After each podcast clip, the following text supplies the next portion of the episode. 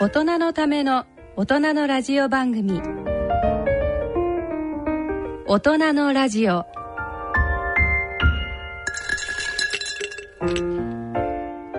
ご機嫌いかがでしょうか？東京肝臓友の会の米沢敦子です。毎月2週目のこの時間は肝臓に焦点を当ててお送りします。さて今回の健康医学のコーナーでは湘南東部総合病院院長の市田貴文先生にご出演いただきお送りします。それでは大人のラジオ進めてまいります。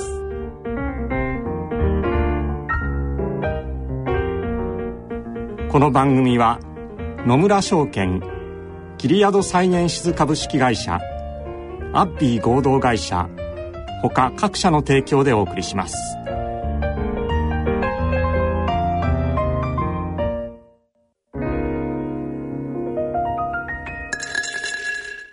村。第二の人生に必要なのはお金だけじゃないから。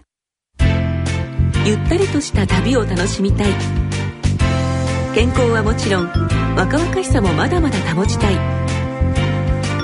住まいをもっと快適にしたり相続のこととかもしもの時のことも考えておきたい。セカンドライフのために知りたいことってたくさんありますよね。あなたのハッピーなセカンドライフのために。野村証券の本支店ではさまざまなスペシャリストを講師にお招きして野村のハッピーライフセミナーを開催しています。詳細はウェブで「野村のハッピーライフ」と検索してください。なお当セミナーではセミナーでご紹介する商品などの勧誘を行う場合があります。それ野村に来てみよ C 型肝炎のない明日へ。はい新しい明日事務局です。あの私の家族が C 型肝炎なんですけど新しい治療法があるって聞いて。はい最短12週間飲み薬のみで治癒を目指せる治療法もあります。本当ですか？その治療はどこで？お近くの専門医療機関をご案内いたします。新しい明日事務局では C 型肝炎に詳しい医師のいる専門医療機関をご案内します。フリーダイヤル0120-01-1134または「なおそう C 型肝炎」で検索。ギリアド。まずはこちらをお聞きください。第7回世界日本肝炎デーフォーラムを開催したいと思います。今日は、えー台風の中ですねまだ関西ですとかそれから九州の方は、えー雨の地域もあると思うんですけれども遠いところからもたくさんいらしていただきましてありがとうございました、えー私司会を務めさせていただきます日本肝臓病患者団体協議会の米沢敦子と申します。どうぞよろしくお願いいたします。今お聞きいただいている音声は、7月29日に開催いたしました。第7回日本肝炎デーフォーラムの模様になります。えー毎年7月28日が、えー日本肝炎デーという肝炎のための日なんですけれども、えーこのあたりの日曜日にですね、えー日韓協私たちの団体が、えーホールでですね、えー肝炎デーフォーラムという催し物を行います。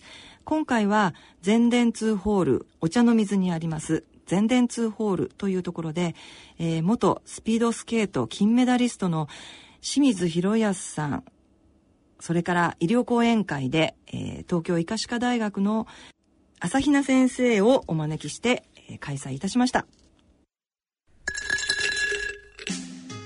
大人のための大人のラジオ健康医学のコーナーです今回は日本を代表する肝臓疾患の専門医で湘南東部総合病院院長の市田貴文先生にお話しいただきたいと思います市田先生よろしくお願いします、はい、一田です。どうぞよろしくお願いします。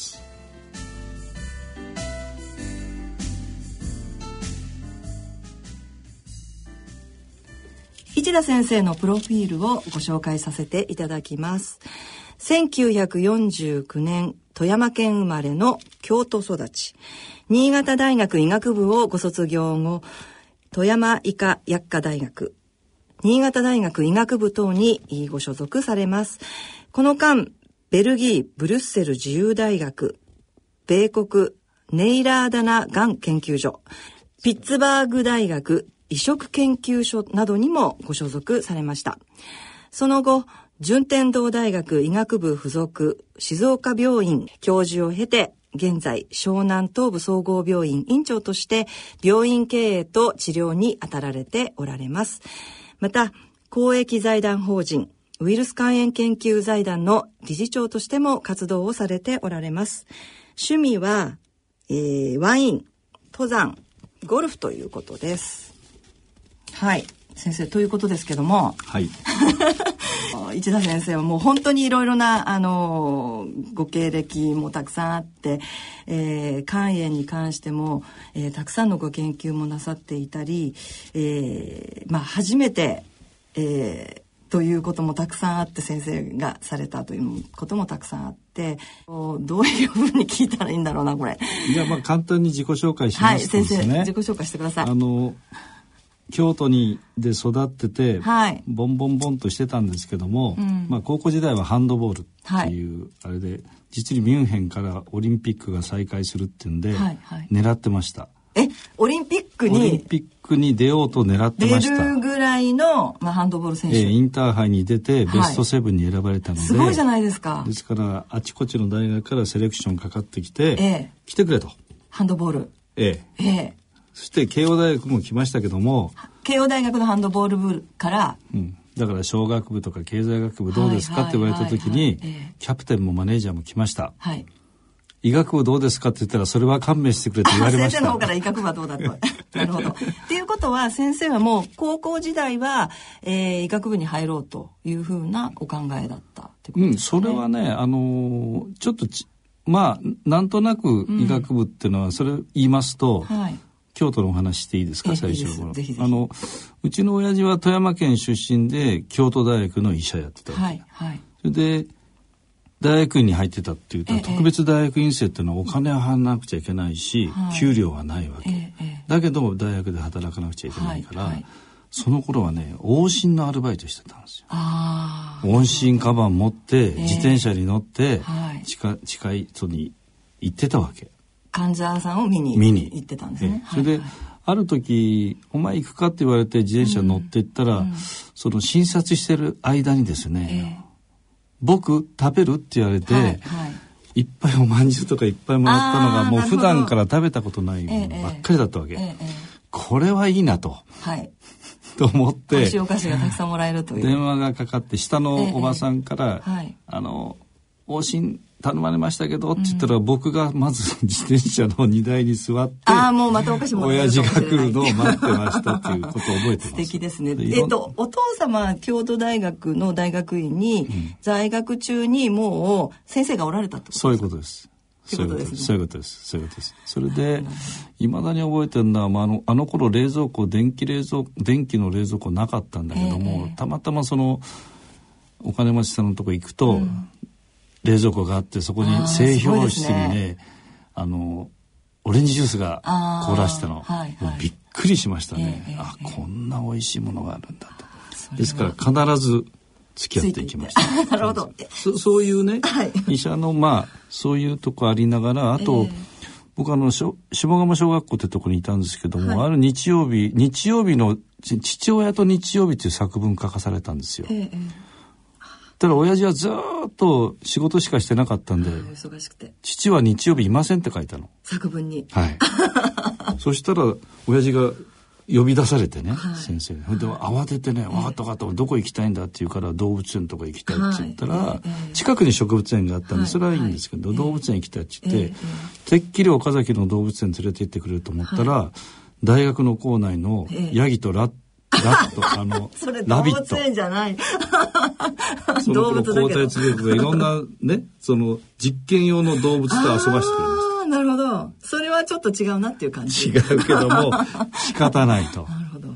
そういうことと、それで京都大学の医学部の病院に行ってたってこと。うん、それともう一つは、おじいちゃんが富山で開業してたんですよ。あ、じゃあもう代々で夏、夏休みとか冬休みに、ものすごい遠いとこだけど帰るでしょ、はい、そして親父はそこで兄弟の医者だってことで、開業の手伝いするわけですよ。あなるほどそうするとその時だけすんごい患者さんが来る。へえ。だから親父は夏休みで行ってんのに、はい、もうレントゲンのこんなこんなやったり、いろんなことやってて、おじいちゃん酒飲んでるわけ。あなるほど。そういうの見てるとそうそうそういう3つ4つ5つあるとなんとなく医学の社会にいたって感じで、はい。それともう一つはね高校が男子校で180人ぐらいいた男子校、はいはい、そこでやっぱり成績優秀なやつはね医学部受けてたんですよ。えね、で僕はハンドボールばっかりやってたから、うん、下から数えるぐらいだったんですよ。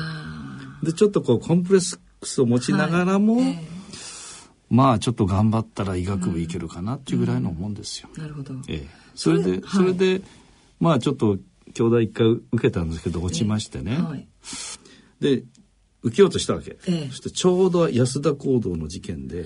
東大、ね、東大の入試がないもんだから、はい、もうこれはに、京都大学無理だからってんでその時親父が新潟の教授行ったもんだから、じゃあ新潟受けるよって言って受けに行ったんですけども、でもちょっと厳しいかなと思いましたけど、ギリギリ通ったみたいでね。よかったです。それで新潟大 ね、あの、まあ、ご入学されるんですけれども、うん、そうすると、お父様が教授でいらっしゃるという。そうそうそうそう。あ全然全然気にしないですよ。あそうですか。あの、某私立大学と違いますからね。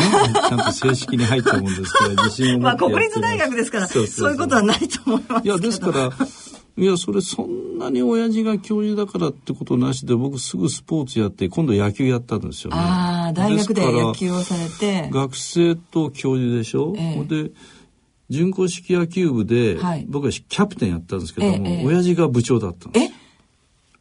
そうなんですか、うん、それで親子でしょ？ええ。逆にプレッシャーかけて、はい、自分が4番でピッチやってて優勝しなかったら絶対言われると思ったから、はい、頑張って4連覇しました。すごいですね。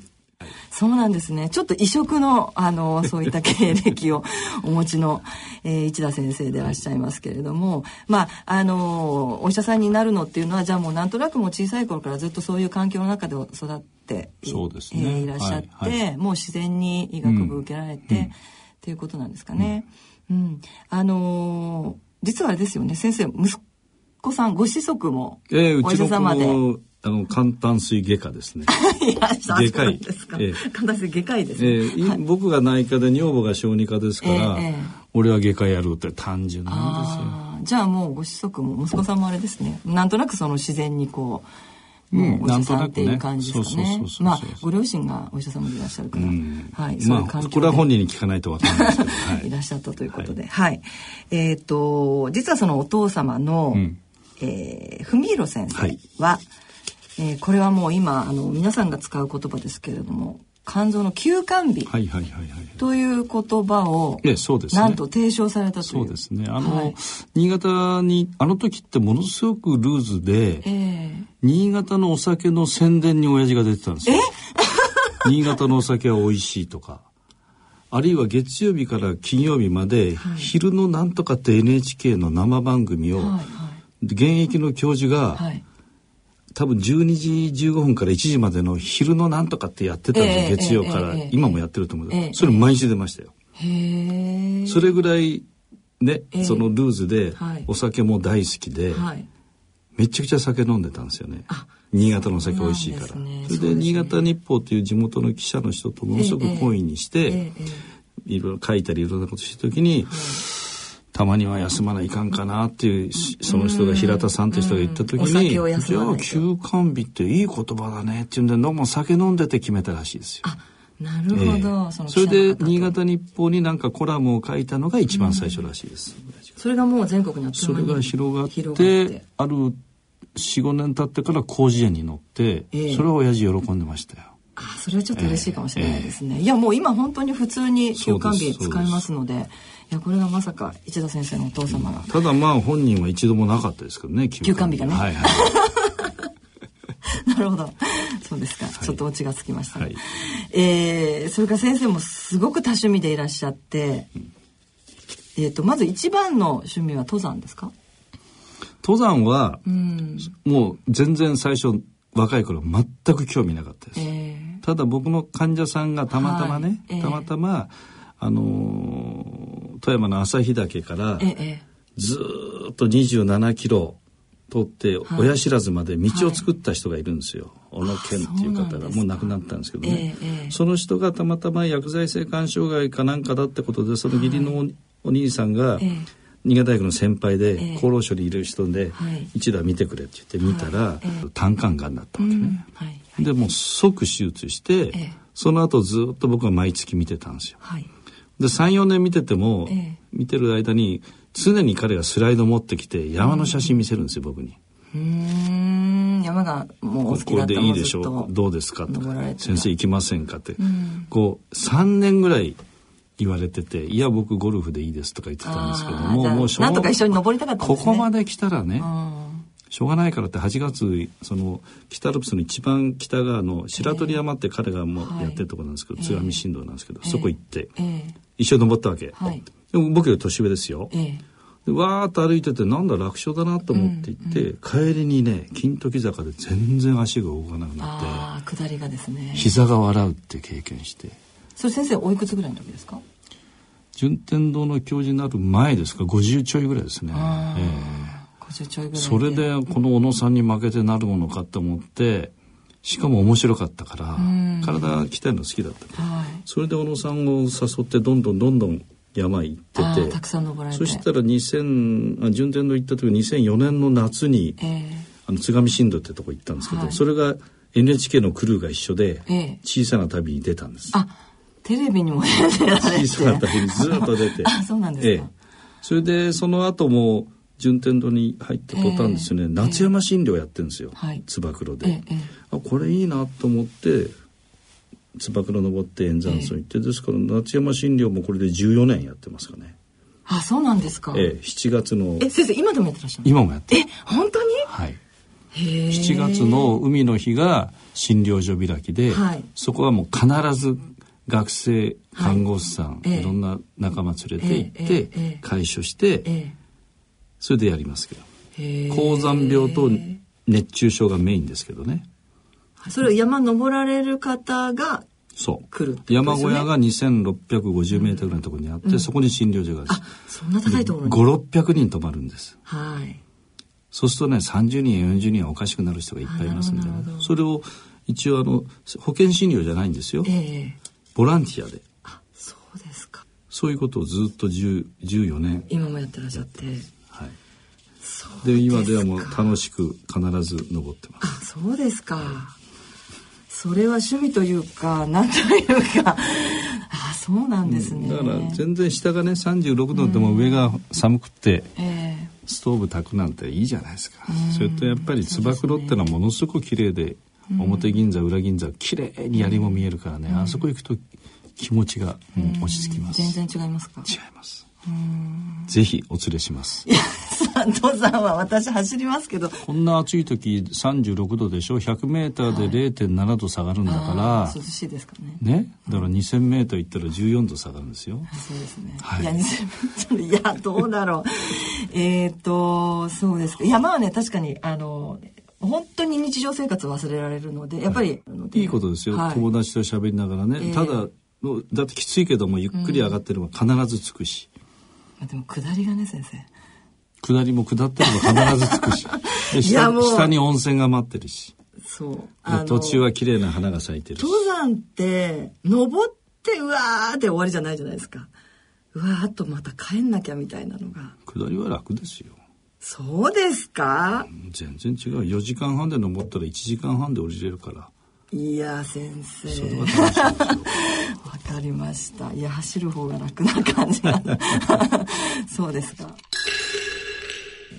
それではですね、はい、先生にうんとねなんかあの患者の話を伺いたいんですけれども、うん、忘れられない患者まあ先生はあの実はですね私あの先生の書かれた「肝臓よよみがえれ」という少し前の本なんですけれども、えー、これはあの長崎医療センターの八橋先生が、えー、市田先生とお話をするんであればもうこれ読みなさいって言って、えー、長崎から送っていただいた本をですねはい、今手元にあるんですけども、はい。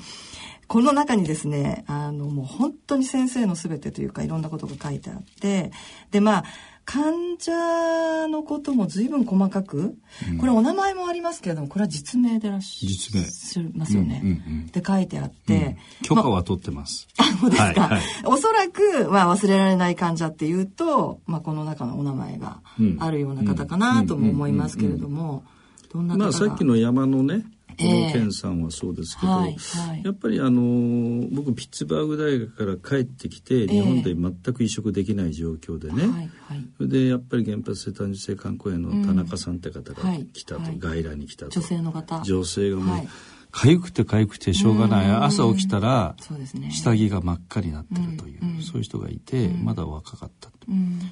でいろんなこと考えて僕はもう移植しかないなと思ってね、で日本でも全然やってないけども、うんうん、一応信州大学に幕内先生と川崎先生と松並君がいたんで、はい。はい、でそこに頼んで、でどうだどうだったらじゃあまずやろうってことでそれは先生が新潟大にいた時いらっしゃった時、はい、それで息子さんがね、うん、いてで「いいですよ」って言うからね「いや僕の友達もドナーになってます」から「え、うん、えそんな簡単になってないぞ」うんなんか勘違いしてないか？っていうことで、いいですいいですって言ったら、後で聞いたらそれは人種食だったね。ああ。全然全然勘違いしてない。先生話が違うって後で言われたけどもね。でもそれやを決めて、それで、まあ何回か何回か新州行ってた時に日にち決めて、でヘリで運んだと。えっ、と、新潟からヘリで。県警のヘリって書いてありましたね。県警のヘリ。そう、それを先生が全部段取りを組んで、やっったという、はい、先生は内科医ですから当然嫉妬はしませんから、はい、その幕内先生たちがやられたってことです、ね、だから、ま、前の週もカンファレンスに行ったし、うんうん、僕の患者だし、うん。うん、それでそれヘリを段取りして、えー、であの大学の近くのヘリポートから飛,、飛んだと。当時やっぱりドクターヘリってなかったんですね。ドクターヘリなかったですね。なかったですよね。消防か警察しかなかったですね。ええ、それ頼み込んで、ええ、それで。すごいベテランの人でね、えー、あのオスタカもやった人かな、はいはいうんそういう人なんですよ。あっという間につきましてね。そうですね。うん、で僕はもう軽い気持ちでねそれで信州大学の先生方に迎えに来たからほって言って、僕は白衣で行ったんですよね。そしたらあそうそのくだりがすごい面白いですね。先生ご苦労様でしたって言われてヘリの人に言われて「えー、ありがとう」ええ先生乗って帰るんですか?」って言われたんですよ。えー、ちょちょっと待ってていやそれは最初の予定には入っていませんと。はい。それ困りますよね。白衣のまま来て。白衣もお金も持ってきてないんだはい。え、それは無理だろうって言って。長野から新潟まで。頼むから乗っけてくれって言ってね、内緒でも何でもいいって言ったら本部に聞きますって言って、うん、で、1時間ぐらい待って、それから帰ったと。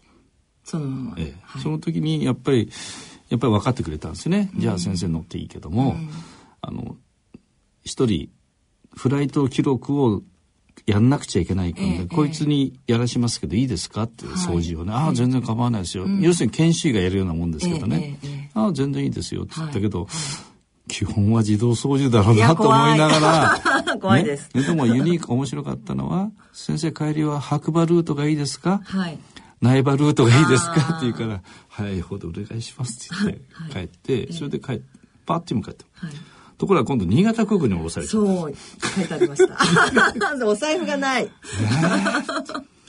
お金貸してくんない。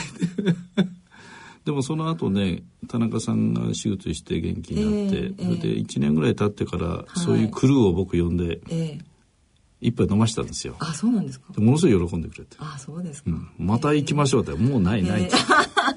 いやっていうその田中さんがまあ忘れられない患者、ええ、その人が要するに初めての患者だから、え、だからずっと勉強なんですよ、はい、教科書なんですよ、いろんなことを起こすから。はい。だって全てが初めてですよね。そう。原発性単純性肝硬変が再発するなんて、はい、夢にも思ってないわけよ、うん、肝臓とっかえたら、うんうん、そしてまたその数値が上がってきたわけ、ああ再発するんだと思ったり、いろんな拒絶があったり、歯を抜く時は抗生物質やりながらとか、いろんなことでも13年お付き合いしてもらいましたね、あそうですか、最後ちょっとね残念ながら大動脈破裂かなんかで死んじゃったんですけどね。そうか、えー、ただそのまあ、それがですね世界初の成人間生体成人間生体生体感触ということでそれを、まあ、先生は市田先生がえー、なんていうんですかねプロデュースというか プロデュースしてあと面倒を見たっていうことで、ね、まあ学会でも発表してね、えー、あの国際会議でもね、えー、あのシャーロックの方にも出てましたしね。そえー、それから官職が変わり出したんですよ。なるほど。もう逃れられなくなっちゃった。うん。肝移植の勉強はアメリカでされたです。ですよね。ピッツバーグで。はいはい、ピッツバーグであのスターズルっていう有名な方と日本人がいっぱい行ってました。あ、そうですか？ものすごい数の日本人が行って帰ってなかなか移植できないできないでやってたんです。うんそうです、ね、で内科だけ僕だけだったんで、あ皆さん外科医が行ってらして。そうなんですよ、そういう意味では重宝がられましたけどね、その分結局適用とかいうのは全部僕の方に来ていま、だに院長やってると。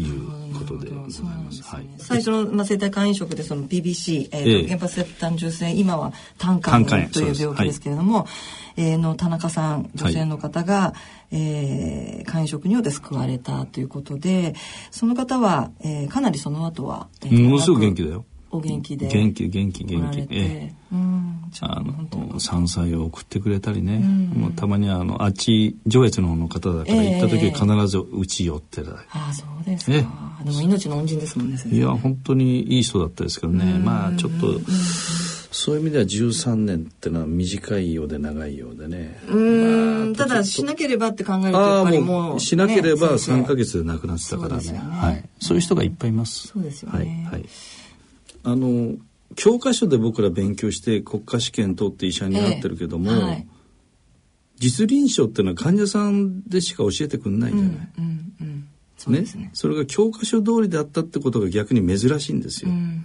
うん、全部付随していろんなことがあってそこをいろんなこう頭でメディカルシャーロック・ホームズみたいにして、原因を探して治療する、だから患者さんが同じ患者さんなんていないからさ、だから経験したやつが全部こっちの血となり肉となってるから、もう全て勉強ですよ。まあ、たくさん見れば見るほどそれが今のお話だとあのご自身としてまあ、お医者さんとしての血となり肉となるっていうお話でしたけれども、はいはい。はい、そうですね。私たちもやっぱりそういう意味ではあの経験豊富なたくさんの患者を見てきたえー、ドクターにぜひ見ていただきたいというふうに ずっと思ってますけど僕一番最初はね移植の前になって肝がんの治療入ったんですよ。はいはいあの頃 B, B 型しかなくて C 型わかんないですよね、ええ、で肝がんを側線療法で内科医として一番最初に始めたのが僕なんですよね。そうそう話もあるんですよね。うん、あの内科医として兵糧攻めね。はい、うん、それなんか全国暗記されたっていう。いやカテーテル持ってね、え、あちこちへ呼ばれたから。それを広めたってことですか？広めたっていうか治療に行った。あ治療に？治療に行って教えた。ああなるほど。こうするんだよって言って。それで全国関係ええもうまああちこち呼ばれたからね、えーえー、やっぱり今まで肝肝がんってもう何にもできできなかったわけその頃は。えっ、ー、と切除して、まあ、切除外科医しかやってないわけ、うん、内科医はほとんど手を出すなって感じ、うん。うん、そこを内科医が側線療法やったから外科の先生に蛇におじずって言われたんですもう揶揄されました。でも先生こうやってちっちゃくなるじゃないかって言って、うんうんうんある程度分かってくれたんですよね。ですからそれが肝がんの治療で入ったからもう肝がん治療ものすごい長いんですけどね。はい、でも考えたらそれの大元は全部 B 型肝炎 C 型肝炎でウイルス肝炎じゃない。そうですね。だから今ちょうどウイルス肝炎の治療ができてるから、はいえー、ひょっとしたら肝がんそのうちなくなっちゃうんじゃないかっていう、ね、そういう意味で今ウイルス肝炎の治療をやってる。なるほど。はい、今ちょっと戻ってるような感じで。はい。がんから入ると。内科医で。そう。だってその頃 ウイルス肝炎って B 型もやっと分かったぐらいでなるほど。そっかそっか。患者いたらうん安静にしてとかさあそうですね。せいぜい強力ネオミノファーゲン C を常駐したわけしかなくて、ね、ちょっと患者にとっては大変な時代。治療したって感じじゃなかった。うん、大変な時代ですね。うん、もうがんがんになったら終わりっていうような状況でしたかね。はいはい。そうですね。